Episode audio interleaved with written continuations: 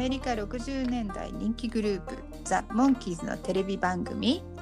ザ・モンキーズショー。日本では1967年から日本語吹き替えにて放送されました。その後1980年の再放送を見てファンになった。ちびうさぎバニーとデカウサギヘアがショーを振り返りながら日本語でモンキーズ愛を語り合います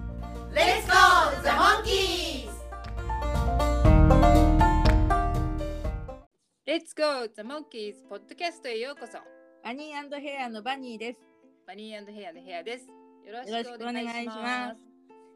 前回のお話グランプリを狙えを聞いて。前回お話が日本語版レーザーディスクに収録されていたかどうかを言い忘れていました、えーグランプリを狙えは収録されていませんでしたそうでしたか、まあレーザーディスクにないのは分かるような気もします。でまだ言ってますけど、うん。えーその割にはレースシーンなど状況説明につい燃えてしまって いつもより長いエピソードになっていたのでえー私なんだかんだ言ってこのお話好きなのって思いました。はい。ね、であの今回のねこれから説明するお話のシーンの説明を書いていてきっとこちらの評価の高くないお話ほど良いシーンを発見しようとして詳しく説明しちゃうんだろうなってなんか思ってしまいました。ね、で、えー今回のお話は前回ほど状況説明を頑張らずに済みましたのでね。もううんなるほどね。はい、それでは、えー今回の制作記録を紹介しましょう。日本語題は、えー地獄へ落ちろです。地獄に落ちろとか地獄へなのか時々にとへがごっちゃになってます。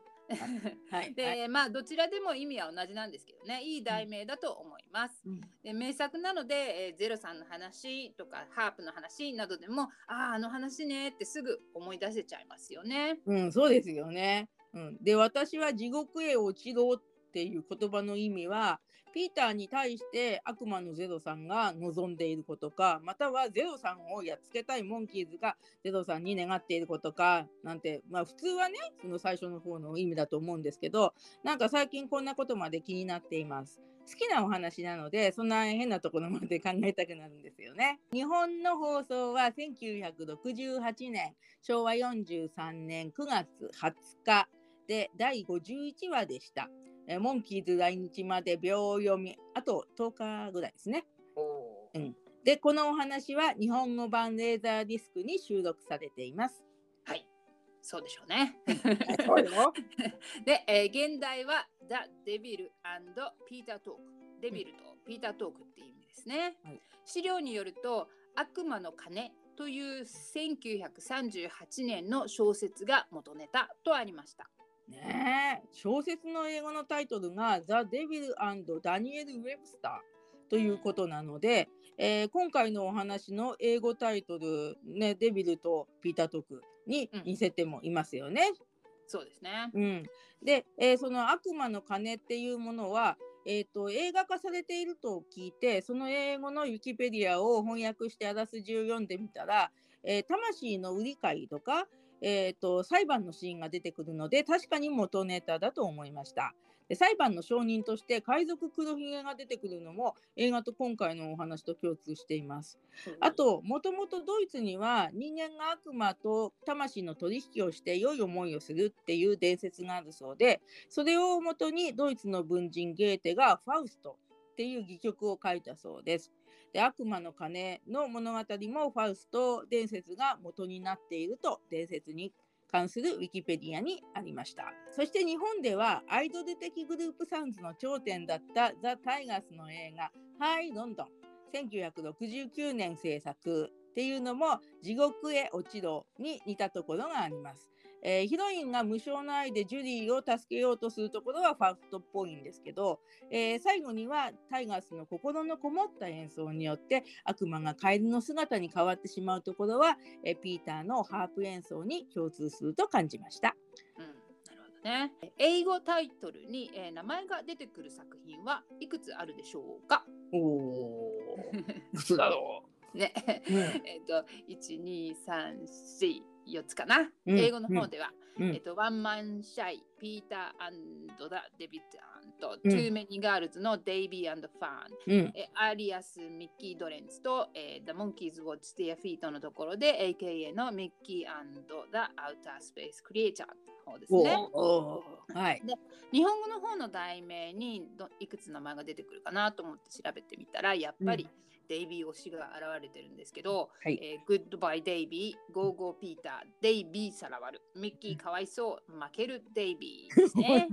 でデイビー推しですね。三つもありますね。それでピーターやミッキーの日本語題はあるのにマイクはないんですね。でマイクかわいそうとかね、 Go Go マイクとかね、そういうタイトルが欲しかったですね。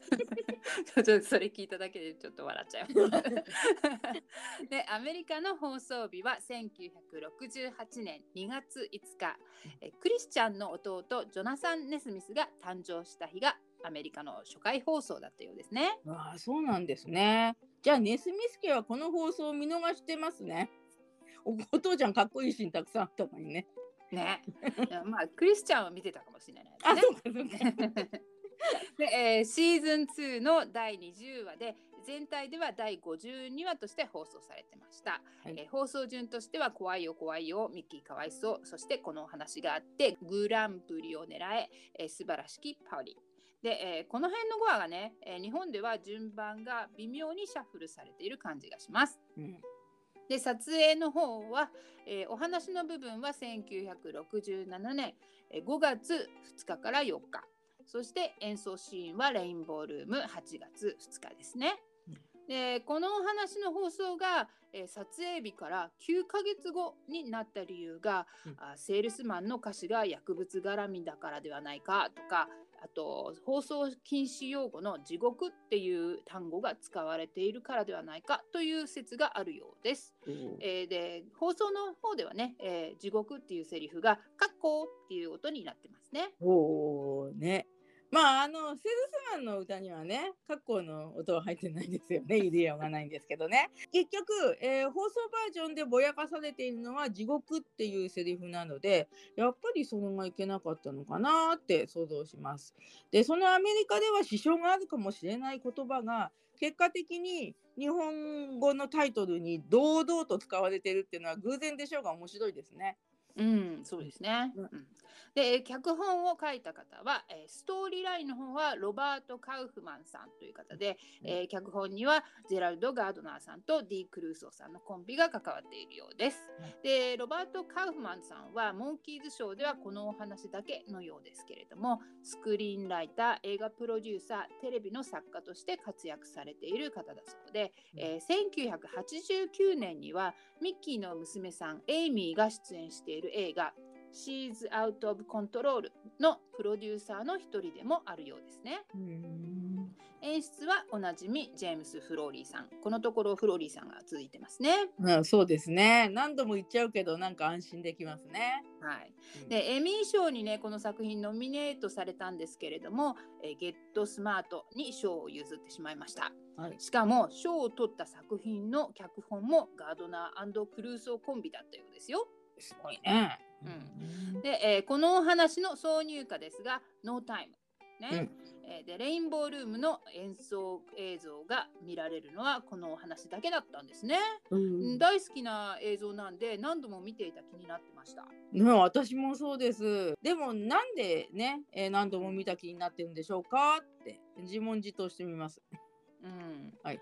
で、えー曲の方はモンキー市長の論譜で流れてました、えーでアメリカ放送順では、えーレインボールームの映像が見れる最後の作品だそうです。で日本でもそうかなと思って見てみたら、えーうん。日本の放送順ではまだシーハングスアウトのレインボールームの映像が残ってました。ああ、そうですね。うん。うん。あと挿入歌はセールスマンですね。うん。えーこのお話のみの登場です、えーセールスマンもレインボールームで撮影されている気配があるのですが、えーこのお話でちらっと見れるところしか放送されてませんね。うんで演奏シーン全部がもしどこかに残っているのであれば見てみたいものなんですけど、うんきっともうおそらく探している人がいるだろうし、まあ、日本のライブの映像みたいに、えー幻の映像となってしまったんでしょうね。うん、そうなんですね。そうでそこにはね、えっと、レインボールームで撮った映像っぽいものとしてマイクがギターを弾きながら歌ってるシーンが何回か流れるんですがわざとなんかもやがかかったようなぼやっとした映像もあります。あと,、えっととても短いんですがピーターとデイビーが「あー」などと、えーコーラスをしているような映像が流れますね。でなんかねピーターの髪がふわっとしてなんか風が吹いてるような感じがしています。でもミッキーの映像がないのが残念っていうかミッキーがなんでないのか不思議ですよね。うん、そうですね。うん、でえーこのセールスマンの作者はクレイグ・スミスさんという方なんですけれども実はこのクレイグさんは、えーモンキーズのオーディションを受けようと思ってたんだけど面接に行く都合がつかなかった人だってありました。ああそうなんだ。ね、うんうん。クレイグさんには残念だったんでしょうがオーディションに行く都合がつかないっていう時点で神様にモンキーズになる必要はないって言われてる気がしますね。なるほどね。であとあの挿入歌に関して言うと、えーハープバージョンの自由になりたい BGM なんですけどハープバージョンの Pleasant Valley Sunday が聴けます。うんうんで、えーピーターがねコメンタリーでも言ってるんですけれども、えーピーターはハープを弾くことができないそうです。うん。でねコメンタリーを語ってる現在もまだ弾けないって言ってましたね。うん。で、マルクス兄弟のハープのハープを弾く映像を見て弾き方を真似たそうです。うん。ね、現在のように動画サイトも映画の DVD とかビデオとかも存在しない昔だからピーターがフローリーさんあたりにマルクス兄弟の映画フィルムを見せてほしいって頼んだかまたはフローリーさんがピーターに映画を見せてくれたのかなって思いました。でねハープの弦ってピアノの鍵盤と同じ配列らしいのでで何ヶ月も、えー、と準備期間があってハープの先生が個人指導してくれるような環境にあったとしたらピーターは弾けるようになってただろうと思います。であの最初の方のねハープがあこのぐらい弾けるぞっていう風にやるところのハープを弾く演技のピーターは本当に素晴らしいと思いました。で自由になりたいの最後の方で弾く手が大写しになるところはやっぱり本物のハーピストさんの手なんでしょうけど最初のピーターの見事な演技があるから全く別人に感じられませんよね。うん、そうですね。うんでアメリカの再放送なんですけど1968年7月29日に NBC1970 年2月14日ピーターの28歳の誕生日の翌日と12月5日、えー71年7月72年3月が CBS で、えー73年の3月が ABC で放送されています。さすが。名作だけあって再放送されてますねもうそうですね。で CBS と ABC の再放送の方ではセールスマンのロンプのところが1970年6月に発売されたアルバム Changes の中からうん I never saw it peculiar に差し替えられているそうです。おーね日本語題が「君の心は僕のもの」ですよね。ねレインボールームの映像があるのにしかもマイクが歌ってるシーンがあるのに デイビー・ボーカルの別の曲に差し替えて驚いちゃうんですけどまあでもこの曲私は好きですけどね。ねでえーこの曲はね、えー、モア・オブ・ザ・モンキーズのレコーディングの頃1966年の10月恋をした日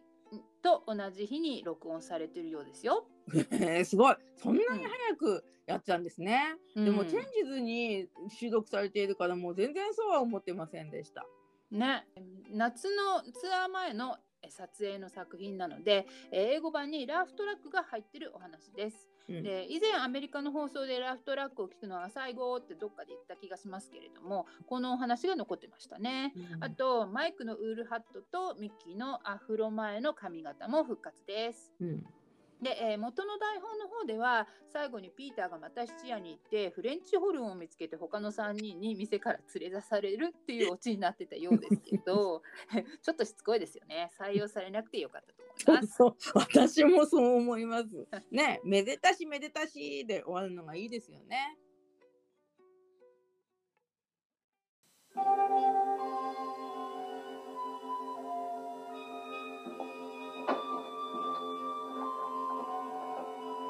ターが通りからお店の中を覗き込んでます。窓にミスターゼロズポーンショップ、ミスターゼロの質屋と書かれています。うん神秘的っていうか怪奇的なんて言ったらいいかな、この BGM が流れます。うん、この BGM は初めてですかね。今までの画期的なお話、お化け退治、怖いよ怖いよなどとはちょっと感じが違いますね。それにしてもこれが質屋だったとは知らなかったです。うんでえこのセットはねスパイのお話でデイビーが赤いマラカスを買った時のお店とほぼ同じだそうです。おお、私もなんか店の中の雰囲気がちょっと似てる気がして、アメリカの楽器が置いてある店って全部こんな風な作りなのかなって思ってました。で、スパイの話の時に、えー、とマダムもモンキーズもハープを抜けて外に出ますよね。今回のお話を予感していたなんちゃってえーピーターが店に入り誰かいませんか？って言うと目の前に男がいたのではっと驚きます。今回は驚いても別に面白くないですね、えーピーターはこの時まだハープの存在を知らないけどなぜ店に入る気になったんでしょうね。うん悪魔の誘惑に導かれたのか。うん、そんな感じですね。もともとゼロさんに目をつけられてたんだ、きっと。で、えーゼロさんが買うの？売るの？って言ってますけどこのミスターゼロの役をやっている方はおなじみモンティ・ランディスさんですね。はいえーモンティさんの名前を知るまではこの方をミスターゼロって呼んでました。おでウィキペディアの方でもミスターゼロとして有名だと でモンキーズショー7話に出演していますけど全部の役名を言えるかな？うーん、いやー、このポッドキャストで調べるようになってから、ランディスさんが、えー演じた役目をだんだん言えるようになってきたけど、あの次回ね、また出てくるんですよね。で、その話はまだやってないので、多分全部は言えないなと思います。で、ゼロさんの日本の声は富田康生さん、えー当時のお名前は富田幸吉さんでした。で、モンキーズショーでは、ウィーラブママの時の大家さんの声とか、あと、モダンアートではランディスさんが演じる悪い主演のボス、デュースの声を当てています。うんえーピーターが家に来ただけですって言うとゼロさんがまあごゆっくり死ぬまで見てていいよって言ってピ手をピーターの肩に当てるとジュー指の跡がピーターのシャツに焼き付いてしまいます。ここでもゼロさんがただものではないことがわかりますね。でモンキーズシャツじゃなくて普通のダブルボタンシャツなのは、えー焦げるからなんだきっと。そうですね。ゼロさんが手でピーターのシャツに焼き印をつけているような感じだけど、ピーターは何も感じていないところがまた画期的です。で、うんピーターは店の中を歩きながら、すごい楽器がいっぱいありますねと感心します。で、ゼロさんが、えー多くの音楽家の魂と言ってもいいものばかりだ。才能がありながら恵まれる音楽家のなって言うんですけど、恵まれない音楽家の魂たちがなぜゼロさんの店に揃っているんでしょうかね。で、ピーターが、えー誰も買い戻しに来ないんですか？えっと、ゼロさんが、えー音楽家は流れ者だ。今日はここ、明日はどこへやだ。で、ピーターは、それは本当ですね。僕も音楽家で今日はここですから。うんピーターがここでね、えーうんコメンタリーの方で、えーまたデイビーに紹介してもらった歯医者に変えられた歯の話をしています。よほど気に入らなかったのでしょう。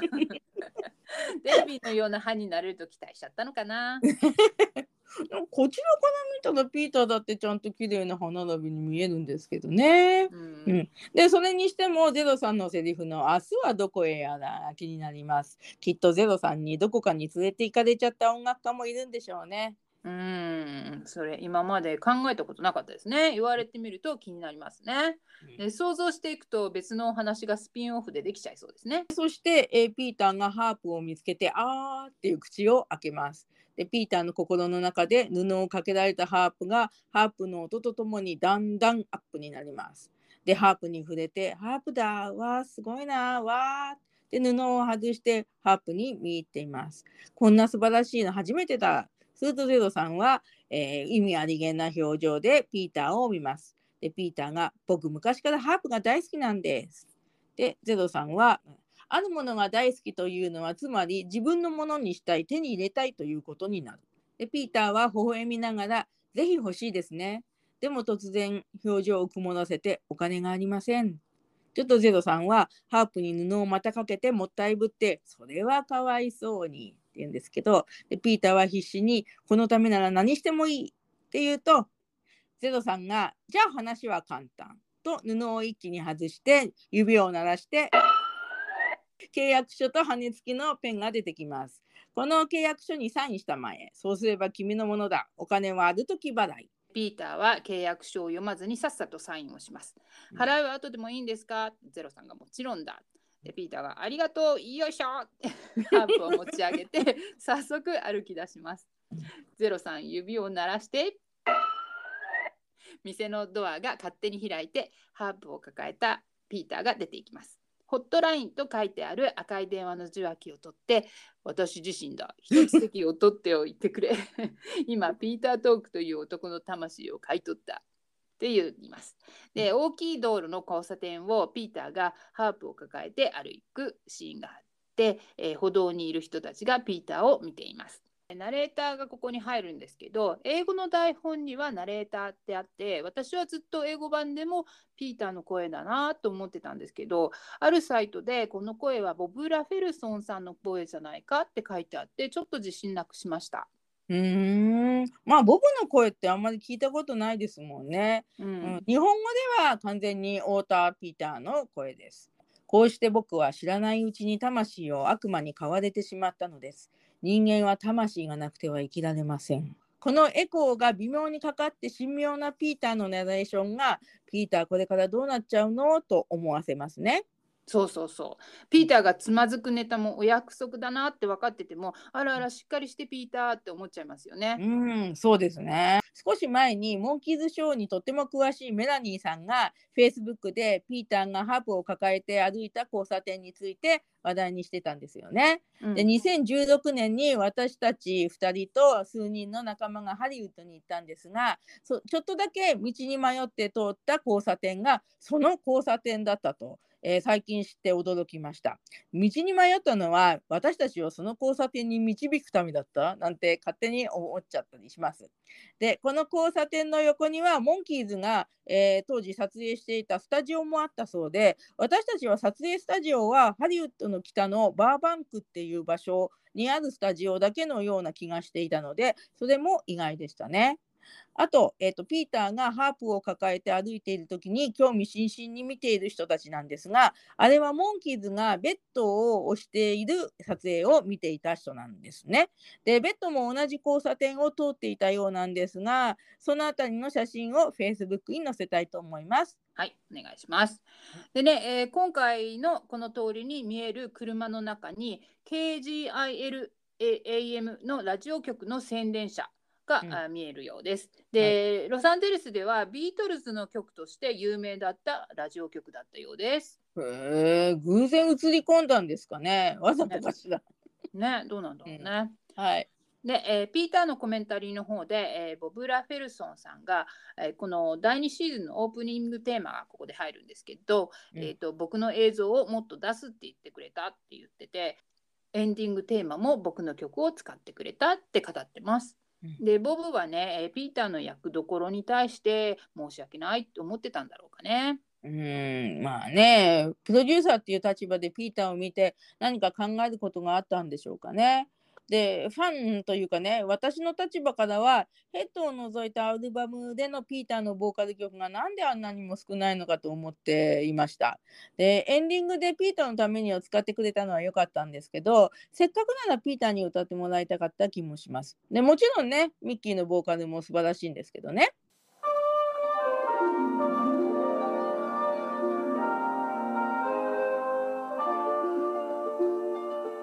ハープによるヘイヘイモンキーズ BGM とともに脚本や演出のクレジットが出ます。で、ストーリーのロバート・カウフマンさんの字幕もあって、いつもよりも少々込み入った感じの画面になっています。そしてその背景はよく第一シーズンで使われたモンキーハウスの外観。なぜ今この背景って感じました。うん、ここでクイズを出すか。この背景は何話で出てきたでしょうかわかんないね。プリンセス誕生、これがグループサウンズ、ペットはダメよとこのお話の4話にです。で、うん無理やり共通点を探してみると、4話ともモンキーズのテーマが明けた時に外からお家に帰ってきているという流れでした。うん。で、クレジットの時の BGM はモンキーの手のお話で、メンドリックの若きを回想するシーンに入る時、ハープっぽい BGM が流れてましたね。うんえーこのモンキーズハウスの中ハープを見ているモンキーズが映ります。で、ピーターがすごく立派なハープだろうって、ピーターとマイクはハープを撫でてます。で、マイクが立派なことは認めるよって、デイビー、ミッキーもうんうんうん。うんハープの音って綺麗だからな。でも一つ問題があるんだ。君ハープ弾けないくせに。ミッキーが早く返してきた方がいいぞって言ってデイビーと 僕の部屋に向かうんだけどミッキーがボヨーンと壁にぶつかるネタを 静かに披露してます。でピーターがやっぱりダメだね僕には才能がないんだ。でマイクが誰だって弾けるものと弾けないものがあるさとなぜか玄関のドアの方に向かう。早く返してハープのことなんか忘れろよって言った途端にドカーン煙で一瞬真っ白になります。手で煙を仰ぎながら隣に現れた男に向かってこんなオーバーにタバコふかすなよブハー でねここでモンキーズのお家の壁にはノースモーキング or ストリートクローズ beyond this point この先喫煙または街着の着用を禁止します。っていう看板があります。なるほど、喫煙禁止ね。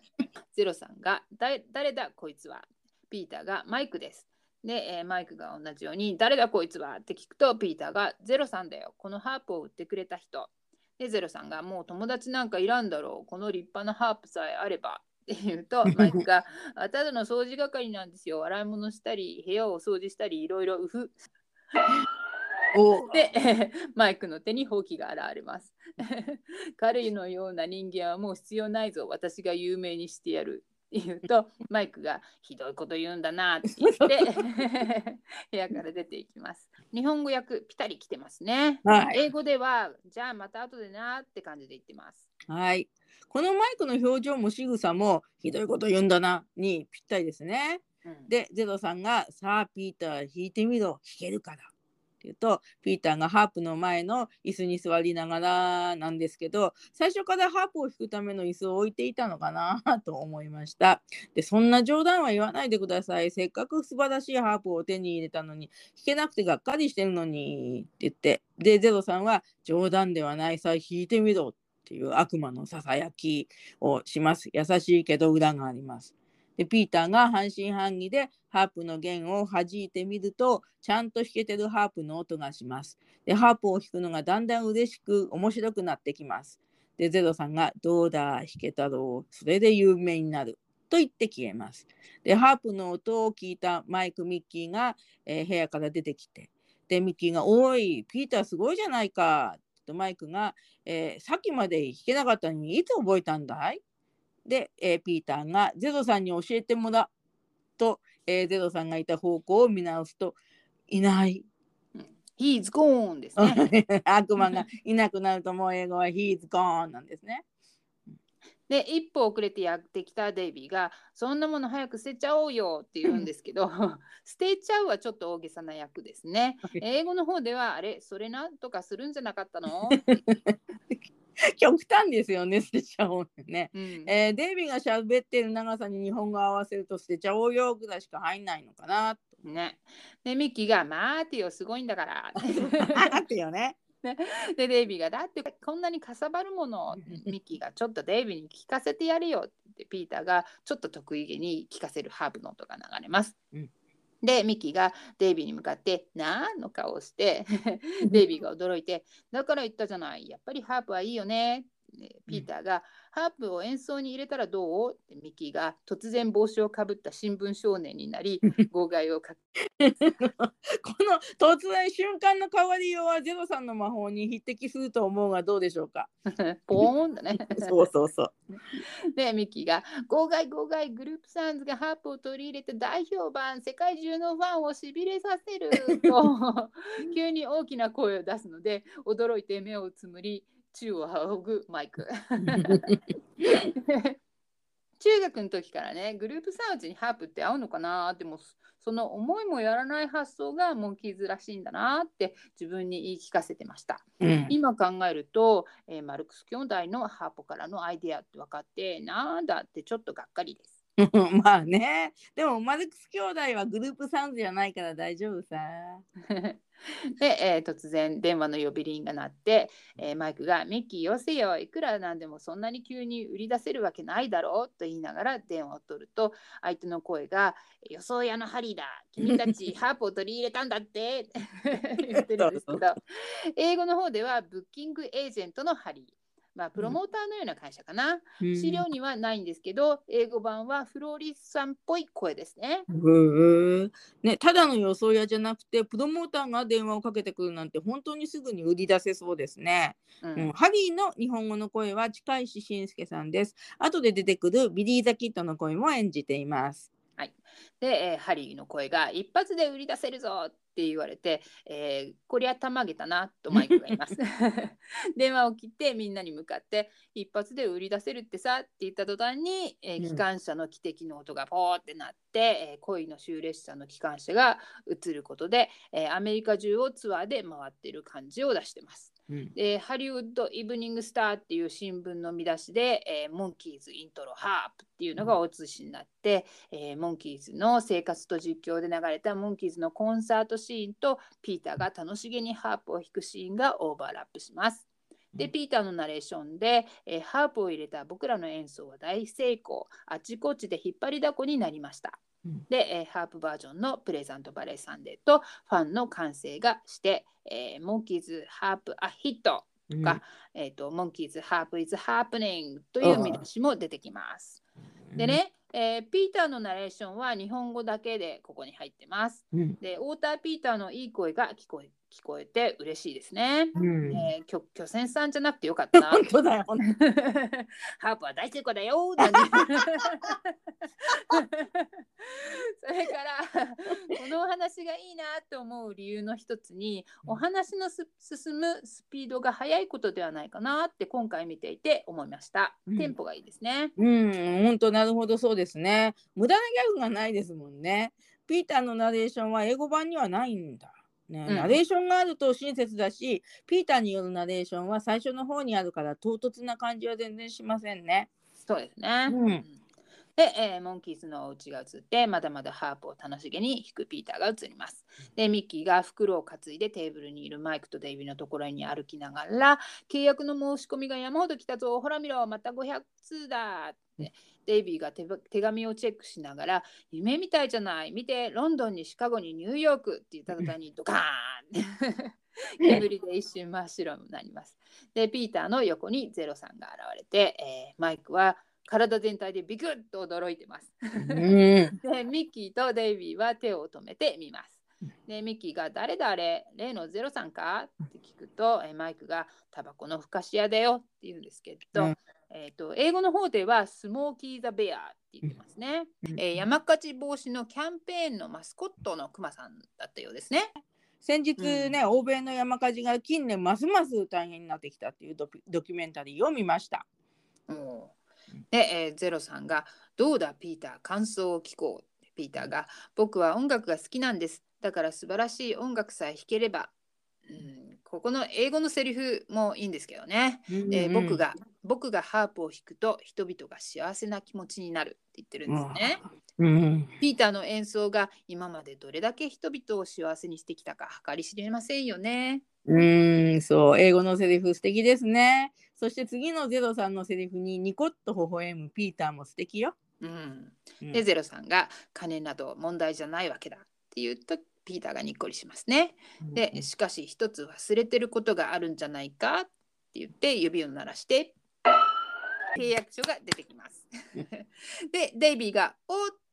英語でおなじみのデイビーの「お」が出てくるんですけどピーターのコメンタリーの方でデイビーがイギリスのコメディアンのギャグをここで「お」っていうのは使っているって言ってます。で日本語版で「お」って聞くのは初めてかな。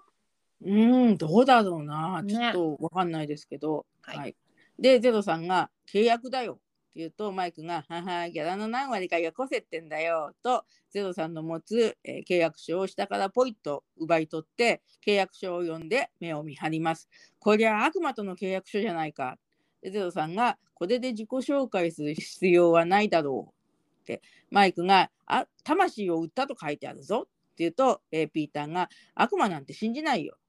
で、ゼロさんが、お前の魂に興味がある。バカな人間の標本だ。と言います。ここの部分ね英語の方では純真な魂にはプレミアがつくって言ってます。いいですねん。なんかそのセリフを知るとゼロさんの気持ちが分かってきちゃいますね。その通りかもしれません。ミッキーがくだらない芝居はもうよせよと言って椅子に座ろうとするとゼロさん指を鳴らして椅子が壊れてミッキーが転倒します。で再度指を鳴らしてデイビーのシャツがなくなってハンナになります。デイビーいやって、えー最後に指を鳴らしてマイクがまたほうきを持たされます。でマイクが持っていた、えー契約書はゼロさんの手に戻ります。でマイクがこりゃ本物の悪魔だぞ。でデイビーが腕で、えー体を隠しながら本当にいるんだねって言ってでミッキーは悪魔だかなんだか知らないけどまるで悪魔みたいってクークーと、えー歯ぎしりをしているように聞こえます。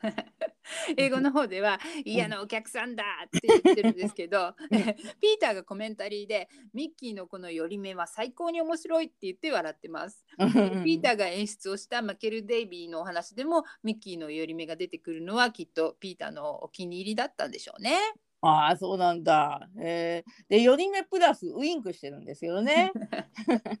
で、ゼロさんが、さあ、ピーター、そろそろ行こうか。お前がサインした契約によると、夜中までに魂を渡さなきゃならん。って、え、誰に？って思うん ね、閻魔大王みたいなのがいるのかしらね。ねえ、うん。で、デイビーがまた、お ね、これも本物のデイビーの声らしいんですけど、でもこういう時のデイビーと源太郎さんの声はとても似てそうな気がします。うん、そうですね。で、うんマイクが「まだ8時じゃないか」って言うとゼロさんが「車が混んでるからその分見るの」でマイクが「とにかくあと4時間は僕たちのものだよ」って言うとゼロさんがうん「何でも好きなことをしたまえしかし12時を忘れるな」って言って指パッチン3回で、えーマイクのほうきがなくなりデイビーのシャツが現れミッキーと椅子が元通りに戻ります。でヒューってゼロさんが消えます。あミッキー、マイク、デイビーがピーターに駆け寄りボボボ僕たちがついてるからな大丈夫だぞ 悪魔なんているわけないだろう心配しないで僕たちに任せておけよなんとかするからなどと口々に言って励ますんですけどピーターが「助けて怖いよ僕行きたくない」って言うとうん雷がゴロゴロっとなってセールスマンの論布が始まります。うんでピーターのコメンタリーの方でね この 4, 4人の女の子たちのどの子もゲットできなかったって言ってますね。さすが。ピーターらしい冗談ですね。純真じゃない魂ですね。で、えーバイバイブロードウェイの時にも、えーバニーガールさんが出てきましたがこの論布にもバニーガールさんが登場でバニーさん大活躍ありがとうございます。鬼ガールばかりなんだけど、一回だけバニーが出てくるんですよね。なぜだろうね。うん。で、椅子に座ってって、この椅子、第一シーズンかどこかで見たことありますよ。プリンセス誕生でモンキーズが作った椅子ですね。そうですね。そうそう。で、椅子に座って高笑いしてるゼロさんが映って、で、ゼロさんガールズがピーターをおびき寄せ、ゼロさんの前でひざまずきそうになるんだけど、後のメンバーが連れ戻します。で、モンキーズ4人ともガールズに痛めつけられて、そのうち赤い鬼姿で出てきます。で、魂が抜けちゃってる感じでヨロヨロしています。で、ヨロヨロ走ってるシーンでは、下で大きなウォーキングマシンが動いています。で、えーピーターのコメンタリーでミッキーがドラムを叩いたのはカドリー・トイが、えーこの頃の最後で「ジャスト・アス」まで、えードラムを叩いていないのでこの曲のドラムはエディでしょうって言ってます。うーん、そうなんですね。あのピーターによるミッキーのドラム情報はありがたいんだけど、えーモンキーズのアルバムで言うと、セールスマンもカドリー・トイも同じパック J、ううんん、に収録されているので、ちょっとよくわからないですね。カドリー・トイはパック J に載ってる、えー曲の中で唯一えーヘッドクォーターズのリリース前に録音してるんですよね。だからピーター的にはそちらのくくりになってるのかもですね。うん、うんなるほどね。うん、でカドリー・トイはちなみに、えー録音されたのが4月26日、えーうん。ヘッドクォーターのリリースが5月22日。セールスマンの録音は6月14日です。ああでエディさんのかっこいいドラムのフィルの後雷の音と映像で、えー曲が終わります。で日本的にはね雷様が背中に背負ってる太鼓を叩いてるのかなって思っちゃいますね。そうそう。この何エディさんのドラムかっこいいですよね。でも中に背負ってる太鼓って ね風神雷神とかね、えーまたはドリフターズの雷様コントを思い出しますね。で、えーシーンはモンキーズハウスに戻ってでマイクが「はあ怖かった今見たのがなんだよな」って。ね。あのさっきもこのカッコの話が出たんですが私はこれはピポに聞こえてたんですね。まあいいんですけど。で、えーこれを最初に聞いた時にこの音で放送禁止用語を消してるのかもとは思ったんですけど日本でいう放送禁止用語はほとんどがエッチな言葉なのでこのシーンでそういう言葉は使うわけないよなって今まで不思議でした、うん、今回納得できました。ミキがうん「ここでクイズを出すか」でピーターが何？ミキが「何でしょう?」というのはっていう クイズを出すんですけどね。で英語のミッキーのセリフは「クイズを出すか」じゃなくて「えーもっと怖いものって何だと思う?」っていう聞いてテレビで、うんで言えない事実さって言うんですよね。おお皮肉っぽくって面白いですね。CM 開けて、えーモンキーズ悪魔対策について考えます。でマイクがここで淡くったり焦ったり泣きわめいたりしちゃ負けた。相手は何事にも動じない人間離れしたやつだからなって言うとピーターがありがとうって言うんですね。でマイクが悪魔のこと言ってるんだよってね。ピーターは純真な魂だからマイクが何か言うとすぐ自分のことだと思っちゃうんですね。そうね。でミキがドアの近くで先を尖らせた棒を持って「任しとけって僕はもう作戦立ててんだよやつが入ってきたらこの棒で」って尖った部分を相手に突き立てる予行練習をしていると。うんとゼロさんが登場 同時にミッキーの棒が羽に変わりますでマイクピーターデイビーは慌てますでミッキーが「ああ鼻をくすぐるの」ゼロさんの鼻を羽でくすぐってます。でゼロさんはえー支度はもうできたかね？って聞くとミッキーがピーターの方に向かいながらまだなんですよ背広がクリーニングから戻ってこないしさ。でデイビーがママに手紙も書かなきゃならないしね。ってピーターが仕事が山ほどあるんですよ。明日にしてくださいって言うんですけどゼロさんが動じないでやれやれって首を振りますでマイクが「いや暦見たけど明日は日が悪いんだってさおめでたいことは明後日にしろっておばあちゃまが言ってたの」って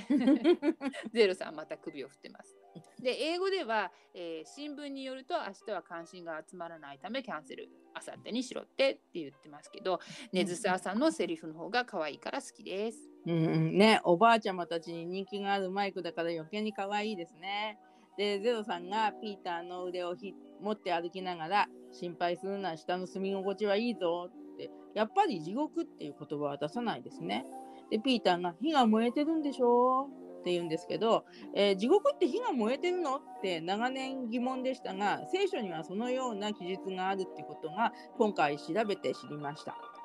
でゼロさんは、えー火などいくら燃えててもやけどはしないことになってる。ただなんとなくだるいだけだ。とピーターを引っ張っていって玄関ドアを開けようとします。そこでデイビーがすかさずドアの前に立って、ねえちょっと待って、ゼロさん。それより僕と契約しない？誰を連れてったって同じでしょ？だからピーターの代わりに僕が行くよ。もう勇敢なデイビーですね。こんなこと言われたら、ピーターがますます惚れるじゃない。ピーターがデイビーのセリフに驚いている表情からとろける瞬間演技を見逃さないぞ。本当だね。デイビーの優しい言葉に、おおって 感激してるピーターの表情が見て取れますね。で、ゼロさんが、えー俺はピーターと契約したんだ。ね、純真な魂はピーターだからね。で、ゼロさんはデイビーの背を押してドアの前からどかします。ゼロさん初めて声を荒げましたね。今までは物事に動じない人間離れしたやつだったけどね。うん、でデイビーがミッキーとピーターの左腕を引っ張りながら「ダメ連れて行かないでお願い」ゼロさんがピーターの右腕を引っ張って「もう12時だ文句は言わせん」ミッキーが引っ張って「僕たちがいる限り連れて行かせんぞ」って。ピーターがダメだよ。っ てゼロさんが約束の時間だぞって。ミッキーやめろ行かせんぞ。ゼロさんうるさい早く。などと言いながらピーターの腕を引っ張り合いますマイクは心配そうに見てます。でピーターが待ってよって言った途端にみんな一瞬止まってじゃんけんして勝った方の言うこと聞くよって。で引っ張りっこが再開します。でマイクがちょっとタンマタンマのマイクですね、うんみんな止まります、で契約にサインしたなら仕方ないよでピーターが「えー、マイク僕を見放すの?」という表情をします。ゼロさんが自信に満ちた顔で「その通りだ」 exactly ですね でマイクが「インチキの契約じゃなかったらね」ってゼロさんインチキなわけがない。えーマイクが「そうかなじゃあ裁判にかけて証明してもらいたいね」でゼロさんがモンキーズの前を歩きながら「お前たち若いもんはどうして悪魔を信用しない悪い癖だな」って懐中時計を見ながら「12時まであと10分あるな。早速裁判を開こう」なんだまだ10分あるんじゃん。でゼロさん手を叩いて。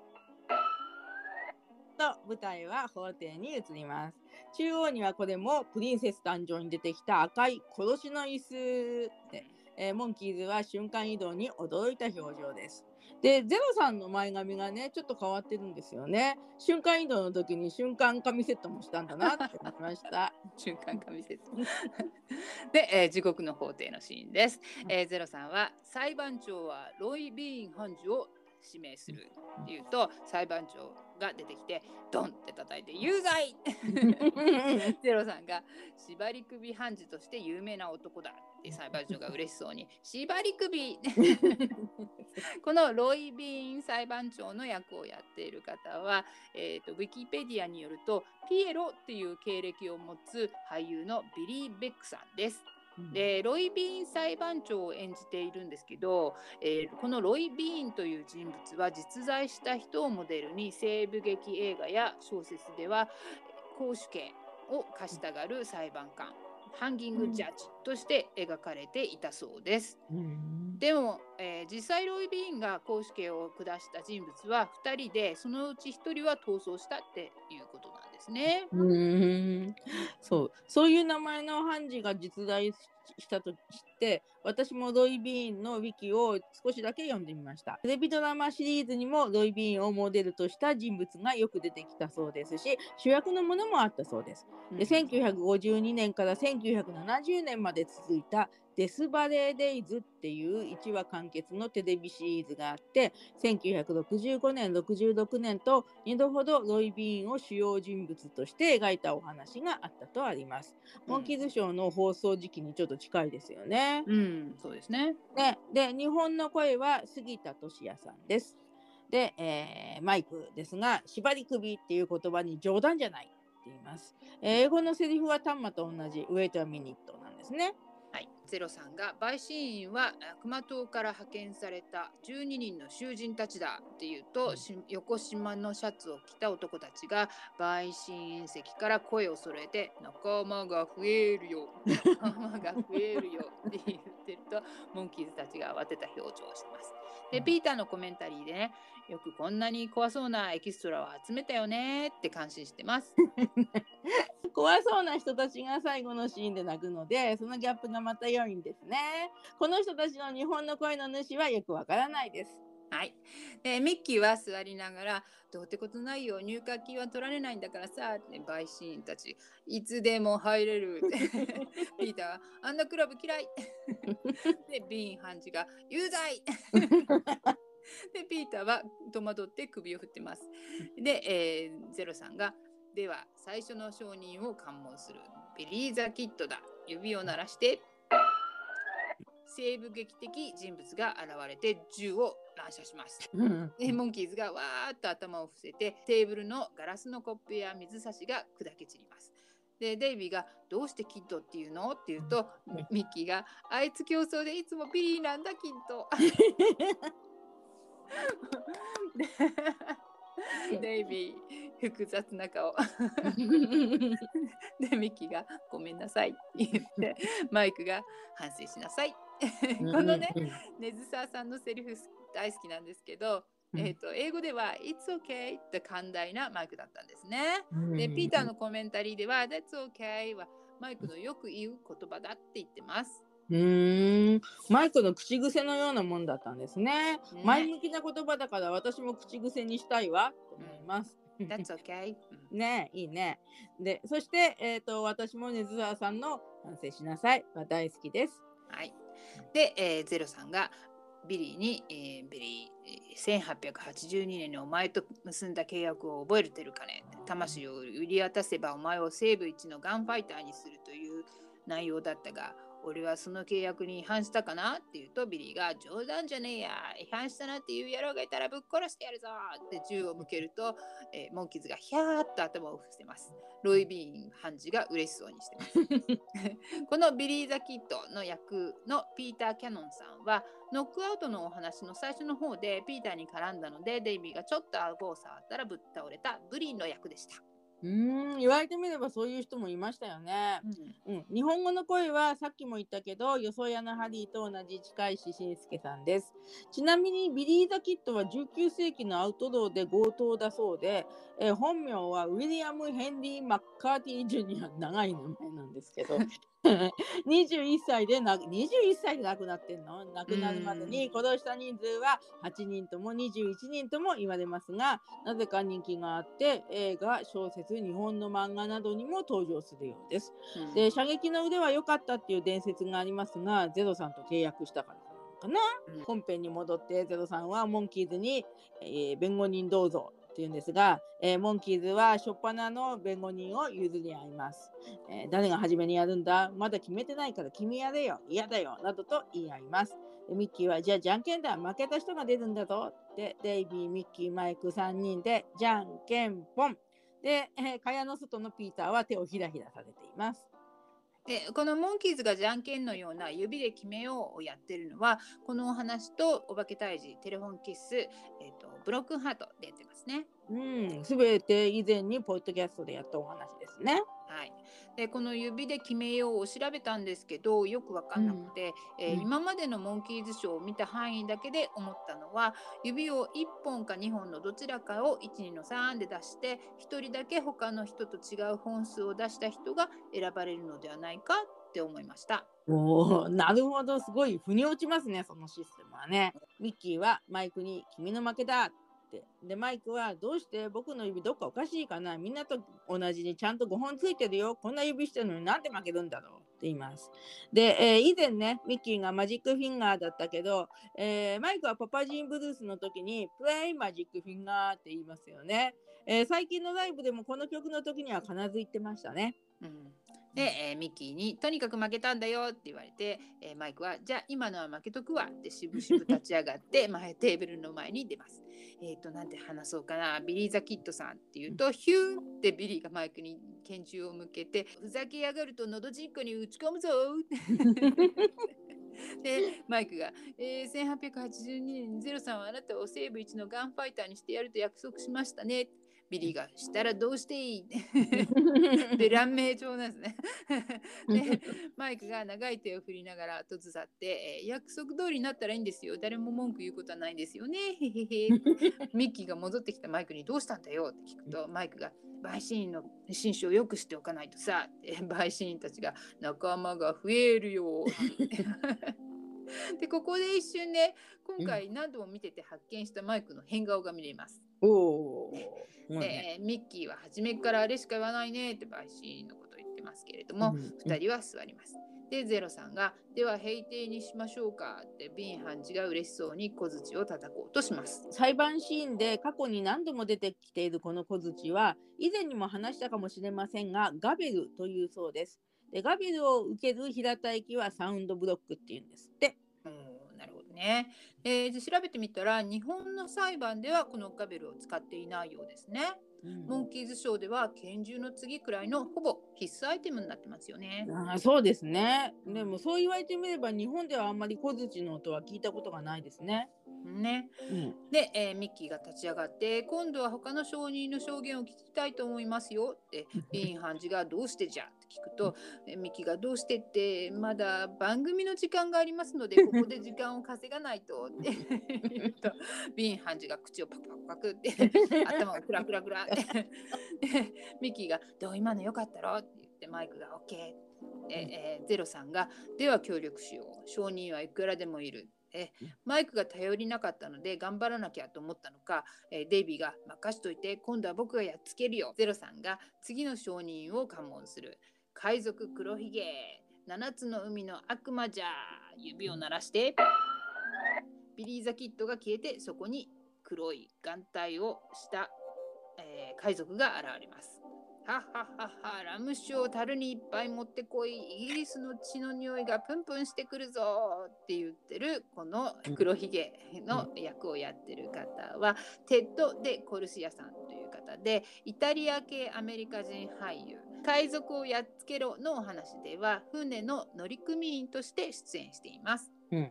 ラジオドラマ俳優から始まって数々の映画テレビ番組で活躍されているようで、えー1967年の「ザ・キングス・パイレート」という海賊映画でも船長役を演じているようですよ。おお、海賊俳優なんちゃってね。え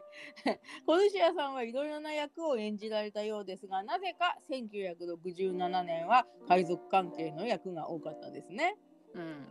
であとデイビー・ジョーンズと海賊の関連性については今となっては「パイレーツ・オブ・カリビアン」で有名ですけれども、この撮影地60年代では伝説や物語などに出てくる海賊の悪霊的存在だったのではないかと思います。うん、そうですね。あの学生時代の英語の辞書にデイビー・ジョーンズが載っていて海の悪霊と書いてあったと思います。はい、ちなみにアメリカ放送順では海賊のお話はこのお話の8話前に放送されています。そして黒ひげは15世紀終わりから16世紀初めにかけて生きたイギリス出身の海賊だそうです。ステレオタイプの先制的な海賊のイメージがあるけど実際には船員らの合意を得て命令を下しまた捕虜を傷つけたり殺したりというような記録はないらしいとウィキペディアにありました。で今回の他のゲストキャラクターと同様に、えー黒ひげをモデルにした作品が多くありますが日本では黒ひげ危機一髪っていうゲームで親しまれています。で日本の声は北山敏夫さん今までの、えーモンキーズショーでは、えー警官俳優さんの声で有名だです。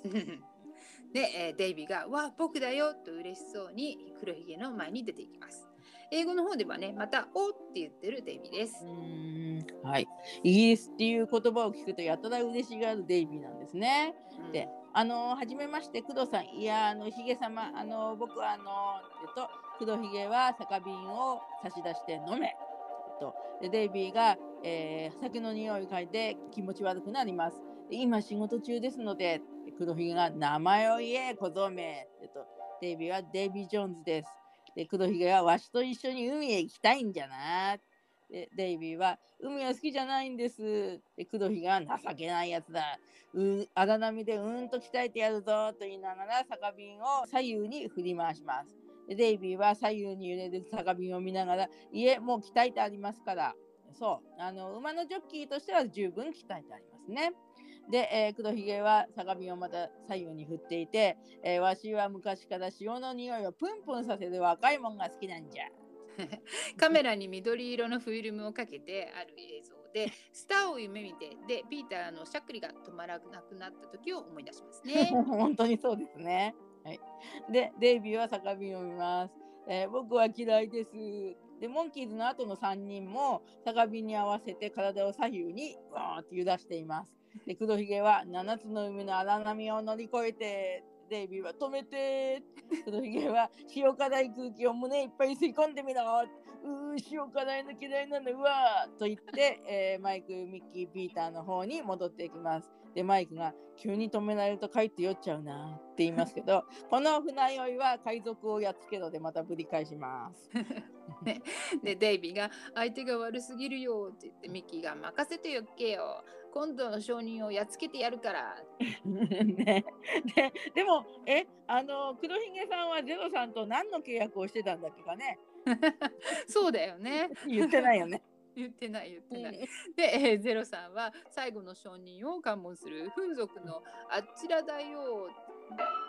で黒ひげがあちら大王に変わります。で、あちら大王が変なポーズで、ふははは。現在、ロシア、東ヨーロッパ、ドイツを結ぶ大帝国を築き上げ、西方世界のえー大王を自称したフン族のあちら役のリー・コリマーさんは、えースパイのお話で焼本先生の役でしたね。えー映画ヘッドにもちらっと出てます。はい。ね。で、実在したあちら王は、ウィキペディアに載ってる肖像ではもっとなんか精悍な感じの男の人ですけどまあ紀元1世紀の人だから本物の顔を知る人はいないと思いますね。で、えーモンキーズのあちらさんの、えー声は相模武さんです。おとぎ話の悪人の一人リチャードや怖いよ怖いよの狼マンの声でした。あちら大王は人間だけど狼マンっぽい人ですよね。で、えーモンキーズのスパイ大作戦にも、えーこのね相模さんの声の出演があの書いてあったので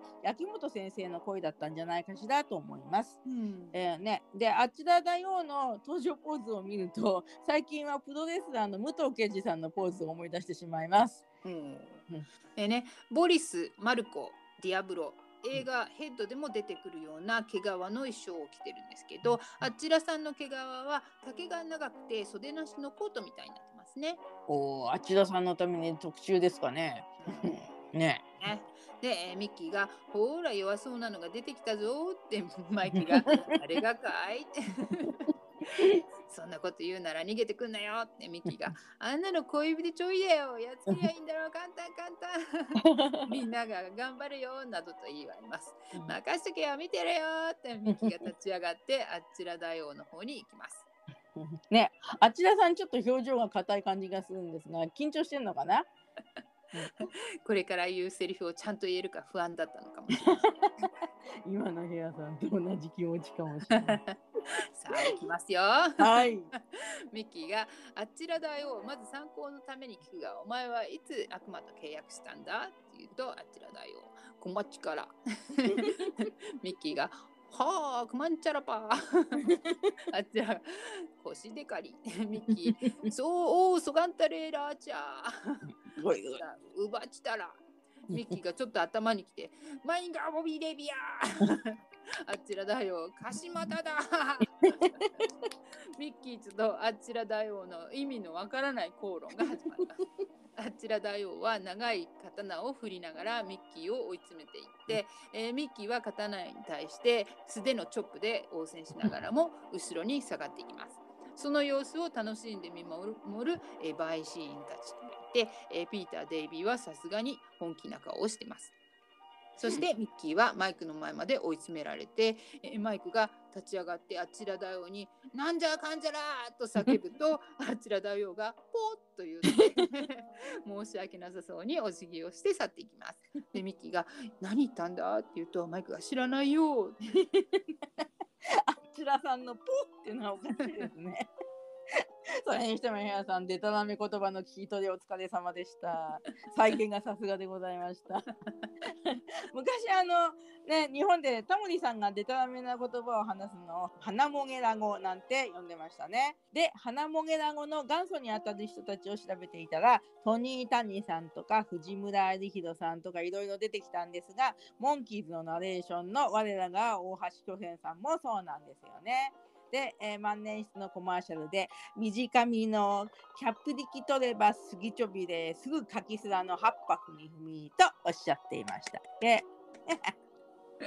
素晴らしい。で、えーゼロさんは検事側は休みますって言うとミキがじゃあ弁護側も休みますっていつの間にか出てきた枕を顔に当てます。で ビーン裁判長がいつまで休むつもりじゃなって聞くとミキがいいアイデアが浮かぶまでってマイクはあ枕を手でずらして顔をニョキって出します。で 裁判長が怒ってもう証言はたくさんじゃここで判決を下すってガベルを構えるとマイクが待ってください弁護人は最初の証人を喚問します。ゼロさんです。で、ミッキーがえーという表情をしてガヤガヤガヤ。不審な BGM。さすがの悪魔も一瞬戸惑った表情です。でも余裕のある態度で立ち上がって、面白い、喜んで証人席に座ってやるぞ。ピーターがコメンタリーでこのセリフを真似しています。かっこいい低い声が聞こえました。ちょっと真似した感じが出てますね。はい で、えー、と唐突にデイビーが出てきて、えー聖書をゼロさんの前に差し出してそれでは右手を上げ左手を聖書の上に置いてください。って言うとゼロさんが相手を見て物を言え 言うんですけど英語の方ではゼロさんがデイビーの箱 You must be joking を言ってます。おお面白いですね。でも相手を見て物を言えっていう日本語のセリフもいいですね。うんなんかそれで引っ込みがつかなくなってしまったデイビーは陪審たちの方を見て「あのどなたかこれをお読みになりたい方はいませんか？昔からベストセラーを続けている結構な本ですよ」って言いますが陪審たちはシーンとしています。でビーン裁判長は「字は読めん!」って言います。でまあロイ・ビーンさんはね貧しい家の子だったらしいから字は読めないかもしれないですね。えーそして、えー、と聖書は確かに、えー世界中の本の中で最も長く売られて最も売れている本だそうです。うんえーでミッキーは立ち上がりながら本がダメだったら映画をご覧に入れましょう。えー上映時間堂々3時間の超大作シネマスコープに展開されるショックとロマンスみんな嘘って言ってここのも面白いんですよね。ねクートゼロさんが横から聖書の映画なら俺も出たぞ。エデンの園のシーンでヘビをやったんだ。って言いますが、面白いジョークだけど、ゼロさん自分のことを考えて映画を選べって思いますね。で、えーデイビーに代わってマイクが出てきて、えーゼロさん証人の他に何か証拠として提出するものはありますか？っていうとゼロさんが契約書がある指を鳴らして契約書が出てきます。名声と富そしてハープを弾く能力と引き換えにピーター・トークの魂を買ったのだ。っていうとピーターが呆然としてます。うん。ゼロさんがピーターに向かって契約書の文面を見せてピーターさん、これは君のサインだねって言うと、ピーターが、さん付けしないでよ、子供なのに。ね呆然としていたのはさん付けされたからですかね。ねで、ビーン裁判長は有罪って言うんですけど、それにピーターはもっと呆然とします。で、マイクは、僕に言わせればそんな契約は詐欺ですね。だってピーターの魂を奪ってその代償となるものを何一つ与えてないじゃないですか。で、ゼロさんが、えー名声と富を与えたぞ。でマイクが、えー名声と富を与えたかもしれませんが、ピーターはそんなものを全然欲しがってませんよ。ピーターはただ音楽を愛してハープを美しく弾きたかっただけです。で、マイクの言葉を聞いてピーターはだんだんうなだれてしまいます。まあ、そうですね。あの本物のピーターは名声はそれほど望んでいなかったかもしれませんね。うん。そして、えーゼロさんがそのハープを弾く能力を与えたんだ。魂と引き換えにな。で、ピーターも顔を上げて、それは僕も認めるよ。で、ゼロさんは北総園でいます。で、マイクが、いえ、ハープを弾く能力など与えていませんね。で、えーここで少し寂しい BGM が流れますが、えーこれは確かモンキー市長でマイクが立候補を取りやめる演説をした時と同じものだと思います。で、このお話の盛り上がりのシーンなので、既存の BGM とは変えてほしかった気もするけど、やっぱりこれが一番合ってるのかなとも思います。で、マイクは続けて、だってピーターはハープを愛し、ハープが奏でる美しい音楽をずっと愛してきました。心の中でです。つまり彼にはハープを愛する情熱が常にあったわけでして、あなたに会う前からピーターはハープを愛していたんです。そしてその愛と情熱がピーターに弾ける能力を与えました。だからあなたには何の関係もありません。うん、いいね。うん、で、ふはは、ふははと高笑いのゼロさんが映ります。はいで、マイクが、音楽を愛する人なら、えー誰でも歌ったり弾いたりできるはずです。ピーターがマイクの言葉に浸水してます。僕は譜面が読めない、僕は音痴だなんて言う人がよくいますが、そんなのは嘘で、その人なりに立派にできるのが音楽じゃないでしょうか。デイビーがマイクの言葉に感心してます。音楽を愛する人なら誰でも弾けて歌えます。あなたは能力を与えたと言っていますが、音楽を愛する僕には信じられません。僕の言いたいのはこれだけです。で、ミッキー・デイビー、マイクの言葉に微笑んでいます。もうモンキーズは楽器が弾けないっていう人にも聞かせてやりたいよね。イグザクトリー。で、ゼロさんが、愛だと、笑わせるな、って難しい演技。うまいうまい。はい。で、ゼロさんが手を叩くと、ビーっていう音で、ピーターは体の何かが変わったのを感じ取った様子です。で、魔力を消してやったぞ。ピーターは元通りになった。そして指を鳴らして、ハープと椅子が現れます。で、ゼロさんが弾いてみろ。自分で弾けるか試してみろ。って言うと、えーマイクがピーターの方に歩いてきます。さあ弾いてみろよ。で、ピーターはダメだよ。弾けないよ。で、マイクが、今言ったの聞いてなかったのかい？ピーター、君の素晴らしい力はな、誰にもらったものでもないし、誰も奪えないものなんだよ。君は必ず弾ける。で、この言葉にピーターは半信半疑なんだけど、えーマイクはピーターを励ますようにうなずきます。このマイクのうなずき方が好きですね、私うは。ーんいいよね。なんかどっかのサイトでこのお話は役者経験の浅い2人の名演技が見どころだって言ってました。うん、そうですね。でピーターがやってみるよとハープの前に座りもう一度マイクを見るとマイクがまたうなずき陪審員たち裁判長3人の証人モンキーズの3人みんなピーターを見ます。ゼロさんができるものならやってみろ風にホークスを演んでます。でここでハープバージョンの自由になりたいが流れます。でね、えーバニさんがメラニーさんのスレッドの方でこのハープ奏者を称えるコメントを書いてコメント賞をもらってましたね。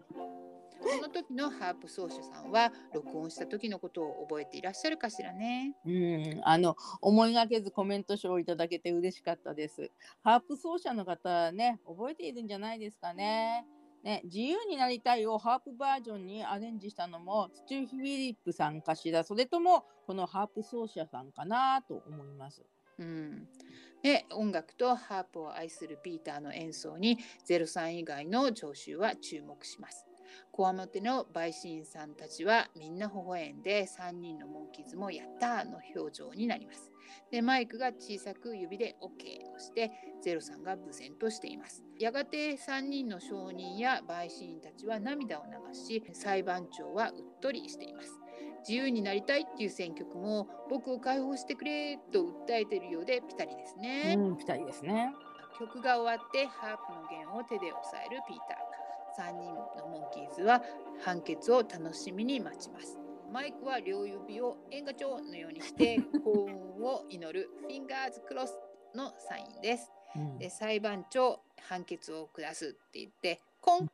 うん優しい笑顔で無罪と認めるって言うとピーターがおーっと嬉しい驚き。陪審員たち3人の証人が拍手をしてモンキーズの3人がテーブルを乗り越えてピーターを抱きしめてみんな喜ぶ声を出しています。マイクがゼロさんを見ると困り顔のゼロさんは指をパチンとして雷の音がゴロゴロって言った後はーっと地獄の方へ引き込まれて煙とともに消えてしまいます。うん。で裁判長は今度はゴーゴーやってくれよなって言うんですけど英語版の方ではメランコリーベイビーやってくれよなって言ってます。うん で、えーマイクが裁判長万歳って言うんですけど、英語の方では平原寺シスコキッドっていうね、えー1950年から56年にアメリカの西部劇テレビシリーズとしてあ毎回エンディングでパンチョとシスコという役の人たちがお互いに「おーパンチョおーシスコ」というセリフを言うのが定番だったようです。ここではマイクが「おーパンチョ」って言ってますね。多分アドリブでしょうね。マイクはテレビっ子ですね。ううんん、アメリカではモンキーズ世代頃からもしかしたらテレビっ子が現れてくるのかな。そのテレビっ子たちが成長したミッキー・ブラドックに出会った時絶対に少し緊張したと思いますね。そうね。うん で、えーここで最後のところは、えー、ノータイムですね。はい。レインボールームのビデオの中でデイドリームと1、2を争うぐらいに大好きな映像です。うんうんで、えーお話の中で素晴らしい演説をしたマイクがここではなかなかみんなと同じように踊れないっていう可愛い演技と3人が応援しているような雰囲気が好きです。うんね、このマイクだけ運動神経がなさそうな演技はヘッドとかレボリューションパーモンキーに引き継がれているような気がします。うん、でね、えーか片手を前に出すポーズは日本のお控えなすってみたいだなと前から思ってるんですけど、うんうんでこのポーズはどっから来てるんでしょうかね。なんか、ドゥーアップの振り付けもちらっと思いました。うんね。私はなんか前からドゥアップのような気がしていました。で、うんこの振り付けをね提案したのは誰だろうなって思ってね、うん最後に3人がめちゃくちゃな方向に手を出したらマイクだけ合ってたっていうおようなオチもあります。そうですね。うんで最後の方にフレンチカンカンみたいに肩を組んで足を上げてピーターが両足をバタバタバタって上げちゃう オープニングテーマの「レッツゴーザモンキーズ」のシーンが入ってますよね。はいはい。で私オープニングテーマの映像だけを見ていた時代は、えー体の大きさからしてデイビーがバタバタしてるのかと思っていました。でもピーターだったんですよね。彼もそれなりに重いでしょうに、えー両隣のミッキーとデイビーがよく耐えて立ってますよね。でデイビーが耐えるためにマイクに頼ったせいかマイクが後ろに転びそうになっていました。その後わかんないんですけどマイク大丈夫だったんだろうかなと思います。よく見たら本当にヨロヨロしてましたそうそうそう後ろに行ってたよね。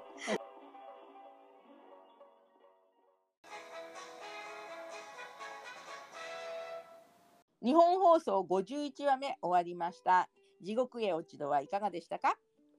デイビーはジョン半身をはだけてくれてるし、うん。ミッキーとあちらだよのシーンはミッキーじゃなきゃできないし、マイクの音楽への情熱の語りとピーターの純真な魂。それぞれ個性が光ってて、モンティ・ランディスさんの演技も素晴らしいし、うん。えっと、挿入歌も BGM もレインボールームも言うことなしでエミー賞を取れなかったことだけが悔しい限りです。うん、そうですよね。あの1967年のエミー賞でモンキーズ賞は作品賞と監督賞を取ったんですが、えーその時監督賞はプリンセス誕生に対しての受賞だったということですが、えーそのお話よりも今回のお話の方がずっと良かったと思うんですけどね。うん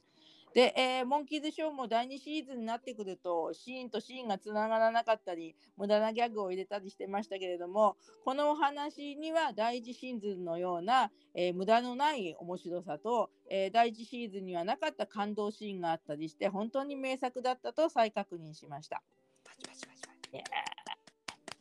素晴らしいね。それでは次回のお知らせです。エピソード52。はい、日本放送第52話目「ロボットは嫌」です。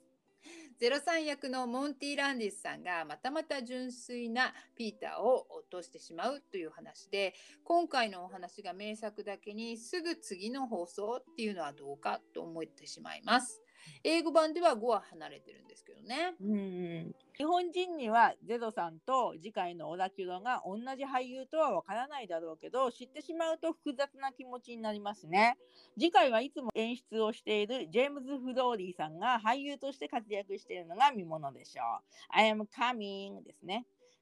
それでは次回のエピソードでお会いしましょう。せーの Let's go! The monkey! monkeys